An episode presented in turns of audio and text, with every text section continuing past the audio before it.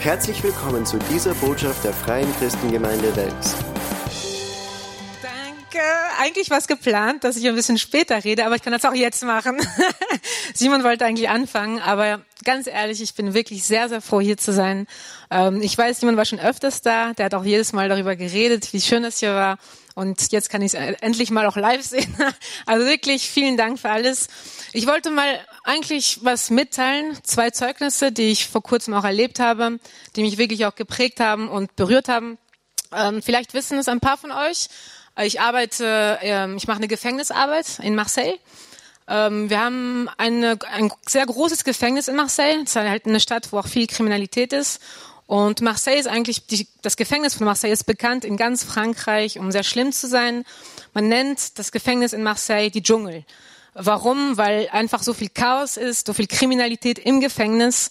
Und, und genau da ist mein Herz. Genau da, in dem Gefängnis, weiß ich, dass Gott mich haben will. Und ich liebe dieses Gefängnis, weil wenn ich da, das erste Mal vor drei Jahren, als ich da reingegangen bin, wusste ich, hier ist mein Platz. Hier muss ich sein und hier will mich Gott gebrauchen.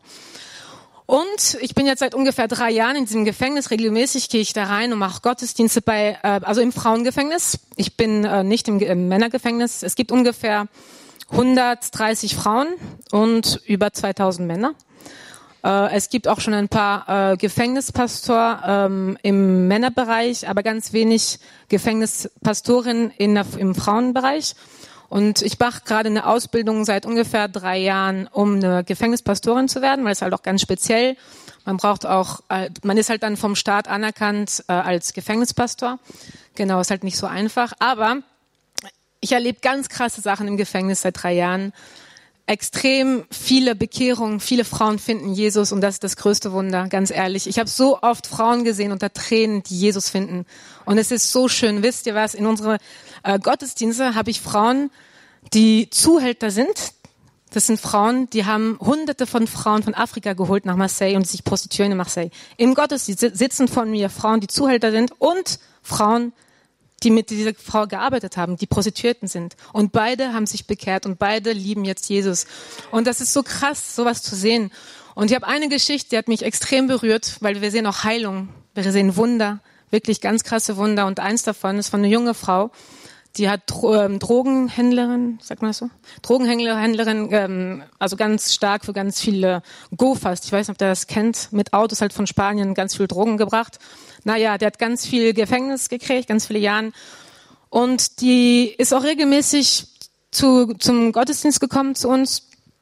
Und eines Tages haben wir auch gemerkt, also hat sie uns auch gesagt, dass sie einen Tumor hat im Bauch.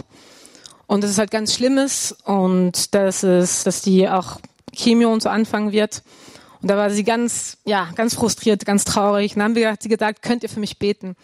Und dann haben wir auch für sie gebetet. Und in der Woche danach saß sie allein in ihrer Zelle auf die Knie, hat ihre Arme hochgestreckt und hat gesagt, Herr, mach was bitte, unter Tränen. Und in dem Moment musste sie sich übergeben, also musste sie kotzen und auf einmal hatte sie einen Tumor im Mund und hat es rausgespuckt. Es ist eklig, ich weiß es, aber sie wurde geheilt von einem Tumor. Am, die nächste Woche danach, weil die hat das erzählt an dem, an dem Leute, die halt aufpassen im, im Gefängnis. Und die haben dann gesagt, okay, sofort in, zum Arzt. Und der Arzt konnte das bestätigen, dass die keinen Tumor im Bauch mehr hatte. Können wir applaudieren für Gott? Ist das nicht krass? Gott ist ein Gott der Wunder und er tut Wunder in Marseille, das tut er auch überall noch heute. Das ist das erste, was mich voll berührt hat, weil die war, die ist komplett frei geworden von dieser Krankheit. Die ist komplett frei geworden von diesem Tumor. Und ein anderes Zeugnis, was mich sehr berührt hat, war vor ein paar Wochen hatten wir unsere jährliche Konferenz, Gemeindekonferenz. Die Go-Konferenz heißt sie. Und da habe ich ähm, ein, so einen Workshop ähm, über prophetisch äh, geleitet und da waren ungefähr 30, 40 Leute von mir und da haben wir auch einfach zum Schluss dann auch eine prophetische Zeit gehabt. Und da hat mir Gott einfach ganz viele Wörter für viele Menschen gegeben und so. Aber eins hat mich sehr berührt. Das war richtig krass, weil das war auch das erste Mal, dass ich sowas erlebe. Da habe ich einfach gesehen, so wie eine Vision, eine, eine Gebärmutter voll mit Blut und dass da Tod drin war. Und und das war für eine bestimmte Frau, die saß vor mir und ich habe ihr gesagt, ich sehe wirklich, ich glaube wirklich, dass Gott, dass du nächstes Jahr hier sitzt mit einem Kind, dass Gott dir Leben schenkt wird, da wo tot ist. Das ist jetzt zum Schluss auch zu mir gekommen und wisst ihr was, ich habe mich auch komisch gefühlt, weil ich weiß, was das für eine Verantwortung ist, sowas zu sagen an jemanden, wenn es danach auch nicht klappt. Versteht, was ich meine? Wenn man manchmal so ein Wort hat und man, okay, ich traue mir das, ich sag's dir mal, aber hoffentlich funktioniert das ja auch. Ich war ein bisschen gestresst. Trotzdem habe ich natürlich auch an Gott vertraut und ich wusste, er macht es dann.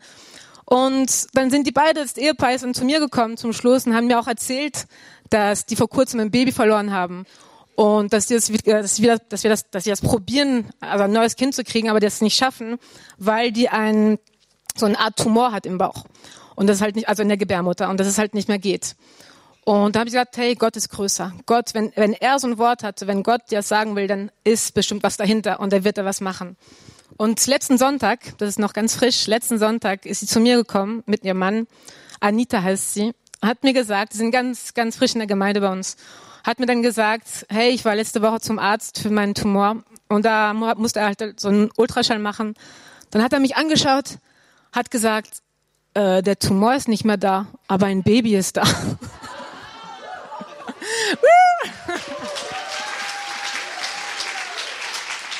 Ich war natürlich sowas von glücklich, dass es geklappt hat und dass es irgendwie, dass Gott da gewirkt hat. Ich fand das so krass, weil das war nur vor paar Wochen. Und ich weiß, nächstes Jahr wird sie da sitzen bei der nächsten Konferenz mit einem Kind in, im Arm. Und ich wollte euch wirklich ermutigen. Simon wird noch predigen und so. Aber ich wollte euch wirklich ermutigen. Wir erleben Wunder. Wir erleben Sachen in Marseille. Und das ist nicht umsonst. Und wir haben den gleichen Gott. Und das kann man überall leben. Und ich habe das wirklich am Herzen. Gott ist ein Gott, der lebt. Da, wo Tod, das haben wir vorhin auch gesungen, da, wo Tod ist, wenn Gott kommt, kommt Leben. Da, wo Krankheit ist, wenn Gott kommt, dann kommt Gesundheit. Das kann nicht anders sein. Und ich will euch wirklich ermutigen. Ich habe auch vorhin, vorhin im, im Lobpreis äh, habe ich wirklich auch einen Eindruck gehabt, dass jemanden ein, viel Probleme hat mit, mit Augen, mit dem Sehen. Und äh, dass es so krass ist, dass du auch, äh, ich weiß nicht, wer es ist, dass du auch operieren musst von Augen. Und ich glaube wirklich, ich habe das gesehen, wie der Geist Gottes gekommen ist und deine Augen komplett geheilt hat. Und dass du diese OP auch gar nicht mehr brauchst. Und wenn du, wenn es der Fall ist, keine Ahnung, dann sag es auch mal dann die Pastoren, dass du wirklich auch Gott ehren kannst. Aber ich will euch wirklich ermutigen, Gott lebt und Gott macht Wunder heute noch. Amen.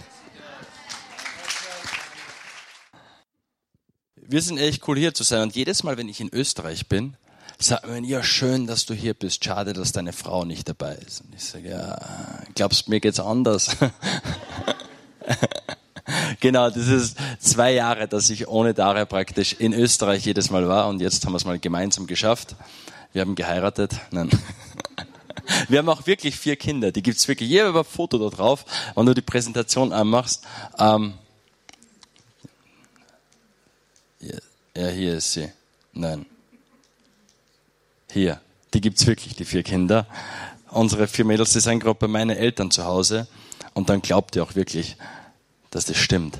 Und als die Frau Daria erzählt hat vorhin vom Gefängnis, dass die ältere Frau, die da drauf ist, das ist eine, die praktisch Daria alles gelernt hat im Gefängnis und die ist jetzt in Pension gegangen, um ihren Platz praktisch Daria zu lassen. Genau. Und das ist die Frau, die Anita, die von dem Tumor befreit wurde und jetzt im Endeffekt schwanger ist. Und die hat sich letzten Monat bei uns in der Gemeinde taufen lassen. Und es ist einfach wirklich wunderschön zu sehen. Und die Folge aus dem Ganzen, und das ist wirklich was, was wir extrem finden, wenn du Übernatürliches Gottes erlebst und gleichzeitig Gemeinde baust, passiert Gemeindewachstum. Weil dort, wo Jesus war, hat er übernatürlich gewirkt. Aber er hat nicht einfach nur irgendwie übernatürlich gewirkt, sondern er hat sie in einen Jüngerschaftsprozess hineingebracht. Und es gibt ja Leute, die wollen überall nur Zeichen und Wunder sehen, aber das ist keine Folge danach aber da gibt's ja auch eine Folge danach von Jüngerschaft wirklich, von reifen Männern und Frauen machen. Und wir finden es so extrem zu sehen, dass neben all den Zeichen und Wundern, die vielleicht passieren, Leute wirklich ihr Leben radikal verändern. Das erste Zeugnis ist ein Mädchen, das heißt Joanna, ähm, und Daria, die hat sich bekehrt, Atheistin auf höchstem Maße, Gott gibt's nicht, keine Ahnung, ist in Gottesdienst gekommen, hat ihr Leben Jesus gegeben, und Daria hat mit ihren Jüngerschaftskurs gemacht, über ein Jahr lang. Und dann, jetzt vor kurzem hat Dara, also die Joanna hat Dara zum Essen eingeladen, um sich zu bedanken für alles, was sie in ihrem Leben gewirkt hat. Und jetzt sagt sie zu Dara, hey, weißt du was? Ich mache gerade den gleichen Jüngerschaftskurs mit einer Freundin von mir über Skype, weil die wohnt in Straßburg und da komme ich nicht hin. Und denkst dir, hey, die hat was kapiert im Leben. Ey, auch wenn Distanz vielleicht hier ist, aber sie möchte nicht einfach nur einmal, jetzt hat sie ihr Leben Jesus gegeben, jetzt passt es, sondern ich will einen Jünger haben. Ich möchte einen Jünger machen. Wir möchten wirklich was verändern in unserem Umfeld. Und das ist einfach genial zum Singen. Und die Folge daraus ist, dass jetzt wir alleine im Jahr 2016 schon sieben Taufen gehabt haben. Ähm, und letztes Jahr 15 Taufen, haben wir gesagt, okay, dieses Jahr wollen wir doppelt so viele haben. Aber einfach, hinter jeder Taufe sind nicht nur Zahlen, sondern es sind Menschenleben, die verändert werden für die Ewigkeit. Und das ist einfach so Wahnsinn zum Sehen, weil hinter jedem der Bilder oder Berichte steht einfach ein komplettes Leben. Und letztes Mal, als ich hier war, bei der Missionskonferenz, war das letztes Jahr, habe ich noch erzählt von unserem neuen Raum, den wir als Projekt haben, wo wir viel gearbeitet haben, wo viel Baustelle war, wo es kompliziert war. Und wir haben im September unsere Eröffnung drin gehabt und wir haben gesagt, wir möchten einen Glaubensschritt machen. Der alte Raum, Fred hat ihn gekannt, da waren 90 Quadratmeter und da haben wir 80 Leute reinbracht. Aber es war eng, genau. Und dann haben wir zwei Gottesdienste gemacht. Und wir haben gesagt, wenn wir in den neuen Raum gehen, behalten wir gleich zwei Gottesdienste, weil wir möchten nicht, damit der Komfort wieder Platz nimmt, damit wir sagen, ja, einer reicht eh und dafür sind wir alle gemeinsam, sondern wir wollen, wir wollen Platz schaffen für neue Leute. Und wir sind mit zwei Gottesdiensten da reingegangen ab September und Gemeinde ist auf 250 Leute gewachsen innerhalb von einem Jahr in einem Jahr. Und der erste Gottesdienst ist vollkommen voll und der zweite ist zur Hälfte voll. Und du denkst einfach nur, was passiert? Was passiert? Aber wir sind uns auch bewusst, dass das nicht immer so war. Weil es hat Zeiten gegeben, wo es gar nicht gegangen ist. Es hat Zeiten gegeben, wo Daria fast nur todkrank war, wo wirklich schwierig war, auch mit den Kindern, wo nichts gegangen ist. Aber es gibt dann auch Zeiten, Gnadenzeiten von Gott. Und wenn es dir mein Leben gibt, möchte ich davon erzählen, weil das ermutigt andere, die vielleicht gerade in einer Wüste sind. Aber wir haben zwei Jahre hinter uns von echten Gnadenzeiten noch Wüstenzeiten. Und jetzt sind wir da gerade drin und das ist einfach genial, davon zu berichten einfach. Und Gemeinde wachsen in diesem Ganzen haben wir gesagt, wir wollen uns mit dem begnügen und jetzt haben wir eine nette Gemeinde, die ist sogar groß, sondern wir haben dann gesehen, okay, wir haben zwei Hauskreise im Norden von der Stadt von Marseille und immer mehr Leute, die kommen extra in die Gemeinde dafür, haben gesagt, lass uns dort was gründen, da gibt's noch keine Gemeinde. Das ist eine kleine Stadt im Norden von Marseille, kurz außerhalb, zehn Kilometer von Marseille, aber da gibt's keine Gemeinde. Und okay, dann lass uns dort was gründen. Da haben wir begonnen mit Lobpreisabende, Gemein äh, Hauskreise zu gründen. Jetzt haben wir schon fünf Hauskreise in der Gegend dort und haben dann monatliche Gottesdienste dort begonnen und seit Februar haben wir jede Woche einen Gottesdienst dort. Und sind jetzt dort auch mittlerweile 60 Leute. Und du denkst dir, hey Gott, was ist das für ein Rhythmus? Wir haben Raum gewechselt, der mehr als dreimal so groß ist, der aber auch fast voll ist. Wir haben im Norden was begonnen und das füllt sich auch langsam. Und da sind wir auf Raumsuche, weil wir mieten dort einfach so ein, ähm, ein Café. Ja, das ist so ein Fußballfeld, wo man Indoor-Fußball spielen kann. Das ist immer praktisch. Noch um Testen und Aufbauen gehen wir kurz Fußball spielen und dann ist Gottesdienst und dann, ja genau. Ähm, aber es ist einfach echt genial zu sehen, was da wirklich passiert. Und dann gibt's ja die Leute, die sagen immer, ich glaube nur das, was ich sehe. Jetzt hast du Fotos gesehen. Ich habe seit Jahren erzählt von meiner Frau. Jetzt hast du es wirklich gesehen. Jetzt, jetzt, es gibt sie wirklich. Und ich kann mich noch so gut erinnern, wie ich auf einem Jugendcamp war. Und ich habe einfach nur Hunger nach Gott gehabt.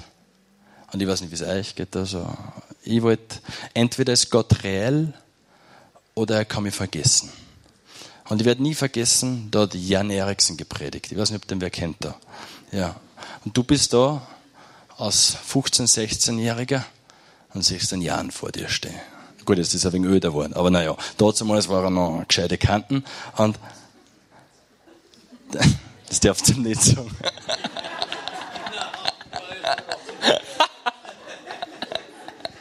ist noch immer Kanten, ne? Aber ich war einfach beeindruckt, so ein Mann einmal zum Sehen, so wow, vom Extremen ins andere Extreme und so. Und ich habe einfach nur gedacht, okay, aber was nützt mir seine Geschichte?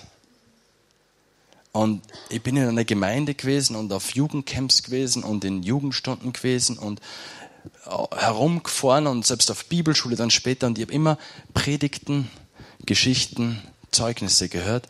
Und in mir, ich war zwar ermutigt, aber zur gleichen Zeit bin ich dann immer zu Hause gewesen und habe gesagt, okay, aber was bringt mir das? Was nützt mir deren Erlebnis? Ich will es auch sehen. Ich will es auch erleben. Und dann sagt man, na gut, ich glaube nur das, was ich selber sehe. Und ich habe immer gesagt, Gott, wann du wirklich reell bist und wann du das mit denen machen kannst, dann möchte ich das auch sehen. Ich will das nicht nur hören von anderen, sondern ich möchte selber sehen. Und es gibt ja die Leute, wenn du mit ihnen über Gott redest, die sagen immer, nein, ich glaube nur das, was ich sehe. Ist ein Blödsinn. Weil wenn du in den Bus einsteigst, fragst du auch nicht, ob der Buschauffeur sein, seinen Ausweis hat oder also seinen Führerschein hat. Du vertraust einfach blind, du weißt überhaupt nicht, wer da vorne sitzt. Wenn du den Flieger einsteigst, weißt du überhaupt nicht, ob überhaupt wer im Cockpit ist. Also du, du, du rechnest einfach damit, dass du ankommst, aber du vertraust vollkommen blind, dass der nicht einmal psychisch krank ist, ist auch einmal vollkommen bei German Wings, aber dass, dass du gut am Ende ankommst. Und keiner von uns sagt, nein, ich glaube nur das, was ich sehe, ist, wir kontrollieren, seinen Ausbildungsweg sehen und keine Ahnung, ob es ihm gut geht heute und was weiß ich was. Man vertraut einfach blind auf bestimmte Sachen. Und kaum reden wir über Gott, heißt ich glaube nur das, was ich sehe. Warum? Es stimmt nicht. Es gibt nur bestimmte Blockaden, die müssen wir vielleicht einfach mal wegnehmen. Und wir glauben sehr viel, was wir nicht sehen. Wir nehmen sehr viele Sachen an, was wir noch nie gesehen haben. Aber ich möchte halt einfach mit euch einmal ein Beispiel lesen, was mich ganz stark berührt hat in der Bibel. Und das ist der, der Thomas. Weil warum wer sagt, ich glaube nicht das, was ich sehe, dann sagt man immer gleich, du bist der ungläubige Thomas oder du bist der, der was, der was nichts glaubt oder keine Ahnung. Und dann steht da im Johannesevangelium, Kapitel 20, Vers 25, da sagten ihm die anderen Jünger, wir haben den Herrn gesehen. Er aber sprach zu ihnen, wenn ich nicht an seinen Händen die Nagelmehle oder Nagelmal gesehen habe und lege meine Finger in das Nagelmal und lege meine Hand an seine Seite, so glaube ich es nicht. Die ganze Situation war nach der Auferstehung Jesu, als Jesus seinen Jüngern im Zimmer erschienen ist. Und dann war Thomas nicht dabei. Und dann haben sie losgegangen Johannes und Petrus und haben Thomas gesucht. Und sie haben gesagt, hey, wir haben den Herrn gesehen, wir haben ihn wirklich gesehen. Und er sagt, ja, aber wenn ich nicht selber keinen Beweis habe, wenn ich nicht meine Hände ihm angegriffen habe und gespürt habe, dass es ist, glaube ich das nicht. Ich glaube nur das, was ich sehe. Ich will es selber erleben. Aber wer war der Thomas überhaupt? Und ich finde das, ich finde das wild, weil Thomas war jetzt nicht irgendeiner, den man überzeugen hat müssen von Jesus. Thomas hat wie die anderen drei Jahre mit Jesus gelebt. Das war nicht einfach, er hat einmal von Jesus gehört. Er hat drei Jahre mit Jesus gelebt, alles für Jesus verlassen, alles miterlebt. Hat miterlebt, wie Jesus auf dem Wasser ging. Hey, ich glaube, wenn ich das einmal erlebe in meinem Leben, dann okay, passt.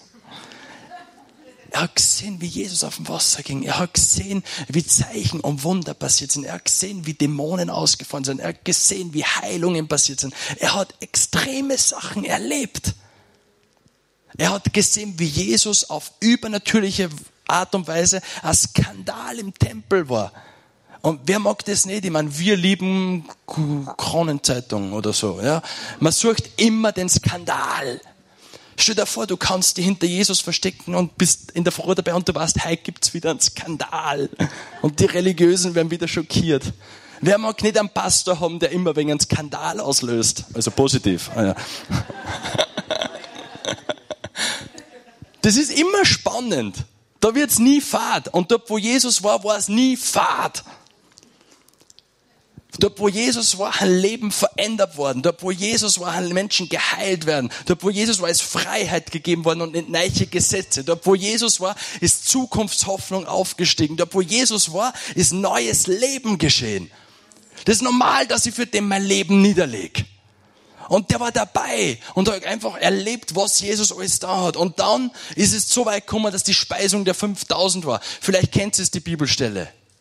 Da waren 5000, Bibel sagt Männer, die waren ein bisschen noch macho-mäßig unterwegs. Die Frauen und Kinder hat man nicht gezählt. Das heißt, man rechnet so ungefähr mit 15.000 Leid. Und die waren in der Wüste. Und ich weiß nicht, ob ihr das kennt, aber es gibt eine bestimmte Sorte von Pastoren, die hören nie auf zu predigen. Und Jesus war einer von ihnen. Und Jesus war in der Wüste. Und er lehrte und lehrte und lehrte und lehrte. Bis die Jünger kamen und sagten, hey, sie haben Hunger. So nicht der Jesus, der gesagt hat, okay, es reicht, 30 Minuten, passt, gehen wir noch zum Essen. Der hat so viel zu geben gehabt, dass die Jünger gesagt haben, Herr Jesus, hat, ich meine, du bist zwar Jesus, aber Hunger haben wir trotzdem. Steht ja vor am Sonntag, da war das Händel auf dir und auf einmal hört er nicht mehr auf zum Predigen. Ja. und Jesus hat da, na gut, da gibt es andere Geschichten. Ne? Und Jesus war da in der Wüste am Predigen. Die Jünger haben gesagt, hey, die haben Hunger. Und Jesus sagt einfach, ihr, dann gebt ihnen was zum Essen.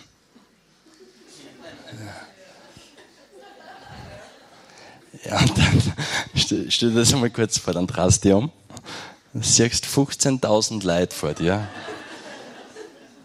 So, ich weiß nicht, wer schon einmal Hillsong London, die Konferenz oder so, sind glaube ich 18.000 oder so.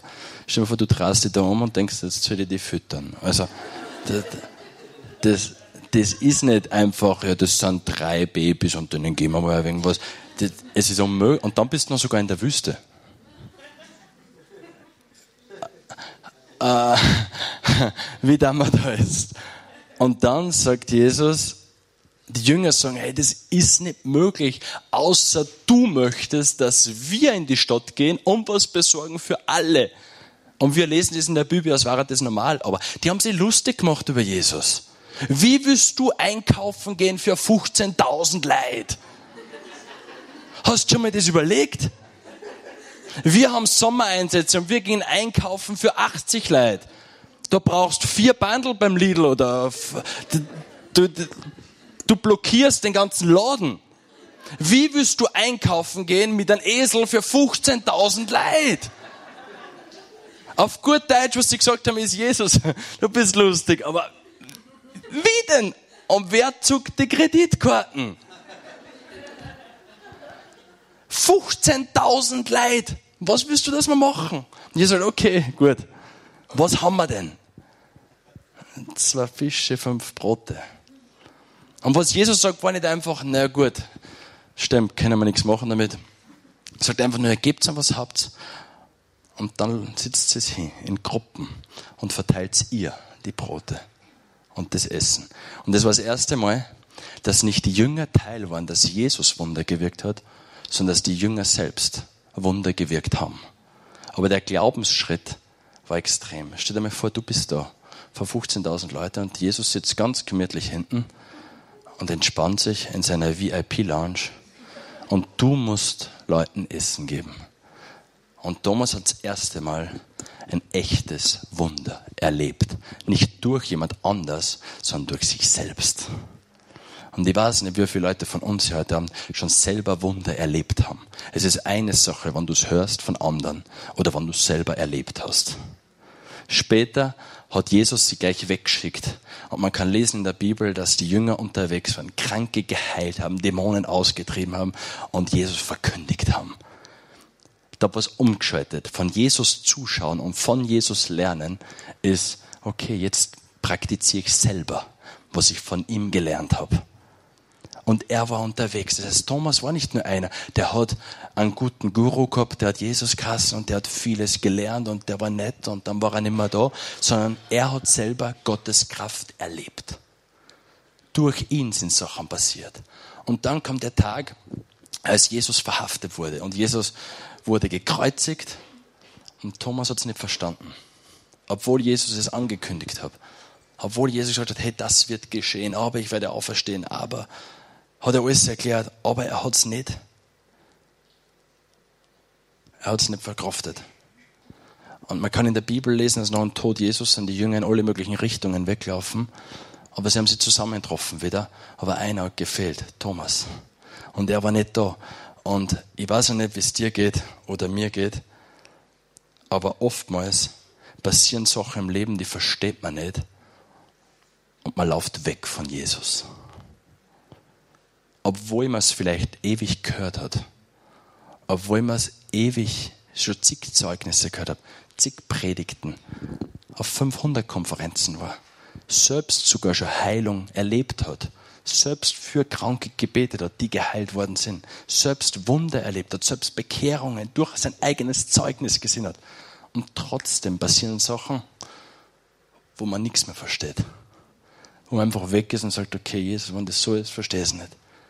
Und er war da, Thomas, und hat drei Tage, drei, drei Jahre seines Lebens für Jesus gegeben, dass er jetzt weg ist. Und dann war die Bibelstelle. Sie haben den Herrn gesehen und er sagt, wenn ich ihn nicht selber berühre, glaube ich euch das nicht. Und ich glaube, man kann das ja negativ über Thomas reden und sagen, na gut, das ist ja, wenn ich so viel gesehen hätte. Aber wenn ich ehrlich mit mir selber bin, wie oft zweifle ich noch an der Treue Gottes, an der Souveränität Gottes, wenn ich einen Kranken vor mir sehe, will Gott wirklich was da, obwohl ich schon zigmal gesehen habe, dass Gott immer was da will. Und man zweifelt immer dran, obwohl man schon so viel gesehen hat. Und Thomas war da und ich glaube, was er wirklich sagen wollte, ist, hey, was nutzt mir dein Erlebtes? Ich will es selber erleben. Ich will selber sehen. Ich will es selber angreifen. Wann er wirklich auferstanden ist. Und wisst ihr, warum er das erkennt? Er hat sich einladen lassen. Er hat nicht gesagt, ich glaube nicht, wann ich es nicht selber sehe und wann Gott will, kann er es ihm mir selber zeigen. Nein, er ist mit Petrus und Johannes zurückgegangen zu den anderen. Und als sie wieder gemeinsam waren, ist Jesus wiedergekommen. Das heißt, wann du in einer Phase bist in deinem Leben, wo es vielleicht gerade gar nicht rund läuft, wenn du in einer Phase deines Lebens bist, wo vielleicht du von Gottes Realität gar nichts siehst. Ich habe ja gehabt, die Phasen, wo ich gar nichts gesehen habe. Jetzt ist gerade eine Phase, aber deswegen heißt es eine Phase, weil die geht und kommt, wo es gerade gut läuft. Aber eine Sache ist klar, wenn ich dort nicht bin, dann lasse ich mir immer einladen von anderen, dass sie mich wieder zu Jesus bringen. Weil ich möchte bei Jesus bleiben. Und ich möchte nicht, dass Erfahrungen in meinem eigenen Leben, ob das Verletzungen sind, ob das blöde Sprüche sind, ob das beziehungstechnisch ist, ob das e- Frustration ist, egal ob es Krankheit, egal was ist. Ich möchte nichts erlauben in meinem eigenen Leben. Frust, nichts, was mich von Jesus trennen könnte. Sondern ich möchte an Jesus dranbleiben. Und ich finde es so extrem, was dann steht in Vers 26 und 28. Nach acht Tagen waren seine Jünger wiederum dort und Thomas bei ihnen. Da kommt Jesus, als die Türen verschlossen waren, und tritt mitten unter sie und spricht, Friede sei mit euch. Dann spricht er zu Thomas, reiche deinen Finger her und siehe meine Hände und reiche deine Hand her und lege sie meine Seite und sei nicht ungläubig, sondern gläubig. Thomas antwortete und sprach zu ihm, mein Herr und mein Gott. Wow. Sie sind zusammen und Thomas ist mit ihnen. Die Tür ist geschlossen und Jesus kommt durch die geschlossene Tür. Also das ist schon eine stressige Angelegenheit. Ich meine, stell dir mal vor, du bist daheim und sperrst zu und Jesus ist trotzdem da. Und das war nicht einfach nur Jesus, gefühlt Jesus ist wo da, sondern Jesus war da. Reell. Und das Erste, das Erste, was Jesus sagt, ist, Thomas, komm zu mir. Das Erste ist nicht, okay, Thomas, du warst letztes Mal auch nicht da, tschüss. Du bist der frustrierte Christ, die braucht man da nicht. Du bist einer, der gar nichts kapiert hat im Leben, bitte auch anders aber nicht heute. Heute ist Elite-Team-Treffen. Heute ist nur die wirklich Harten kommen in den Garten. Nur, nur, nur, nur die wirklich Gläubigen sind heute da. Aber du bist ja der Ungläubige. Du, du, du hast nichts kapiert vom Evangelium. Von alles, was ich schon angesagt habe. Bitte geh. Ich finde es so schön zu sehen, dass selbst wenn die Türen unseres Herzens verschlossen sind, kommt Jesus trotzdem eine. Jesus kommt immer rein, wann er kommen will. Er kommt immer. Und dann das Erste, was er macht, ist, er konzentriert sich nicht auf die, denen es eh schon gut geht, sondern er spricht als Erster den an, der letztes Mal nicht da war. Und was sagt er? Er sagt nicht, nicht fähig, nicht qualifiziert, nicht gut genug. Nein, das Erste, was er sagt, ist, komm, komm und berühre mich selber. Mach deine Erfahrung mit mir. Schau, greif an. Schau, greif an. Ich bin es wirklich und jetzt glaub endlich. Und ihr könnt euch vorstellen, was bei Thomas passiert ist. Der fällt halt am Boden und sagt, mein Herr, mein Gott. Und ich glaube, wir sehen da so viel vom Charakter Gottes. Wie oft habe ich Sachen nicht mehr geglaubt? Wie oft habe ich an Sachen gezweifelt? Wie oft habe ich Sachen in Frage gestellt? Und das Erste, was Gott mit mir da hat, ist, hey Simon, komm und berühre mich neu. Jesus verwirft uns nicht. Und ich habe einfach am Herzen gehabt, über das zu sprechen und ich weiß überhaupt nicht warum. Aber ich glaube einfach, Gott möchte zu einigen sagen, hey, komm und berühre mich. Ich weiß, es ist ein Missionsabend und es geht um Marseille. Wir wissen, wir machen eine tolle Arbeit, danke. Aber was wir wirklich am Herzen haben, und ich bin ganz ehrlich mit euch, ist, ähm, wir möchten, dass Gott spricht einfach. Und wir können unsere Arbeit machen dank euch. Durch Unterstützung, finanzielle Unterstützung und Gebet. Teams, die kommen, Leute, die kommen. Und ihr segnet uns immer. Aber wir möchten auch euch segnen. Und wann ihr vielleicht heute ein Johannes oder ein Petrus sein darf und der dich wieder mitnehmen kann, vielleicht zu einer persönlichen Begegnung mit Jesus, dann möchte ich das tun. Ich weiß nicht warum, aber ich glaube, dass Leute hier sind und du sagst, hey, ich habe schon viel von Jesus gehört. Ich habe schon viel erlebt. Ich bin in einer super Gemeinde. Ja. Aber was das, hey, da sind Sachen passiert.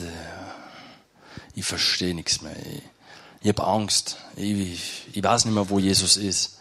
Und vielleicht ist heute der Moment, wo Jesus dir sagen möchte, hey, mach deine eigene Erfahrung wieder neu mit mir. Ich bin wirklich da.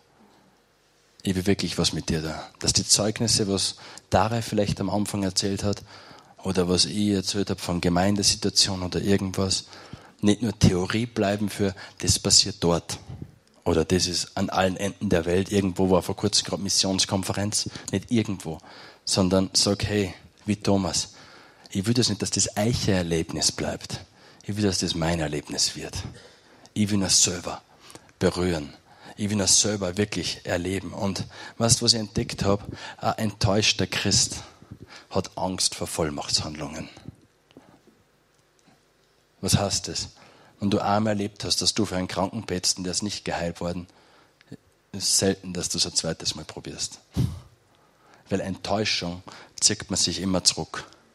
Man traut sich nicht mehr. Man hat Angst, wieder was nicht zum Verstehen oder falsch zu machen oder irgendwas.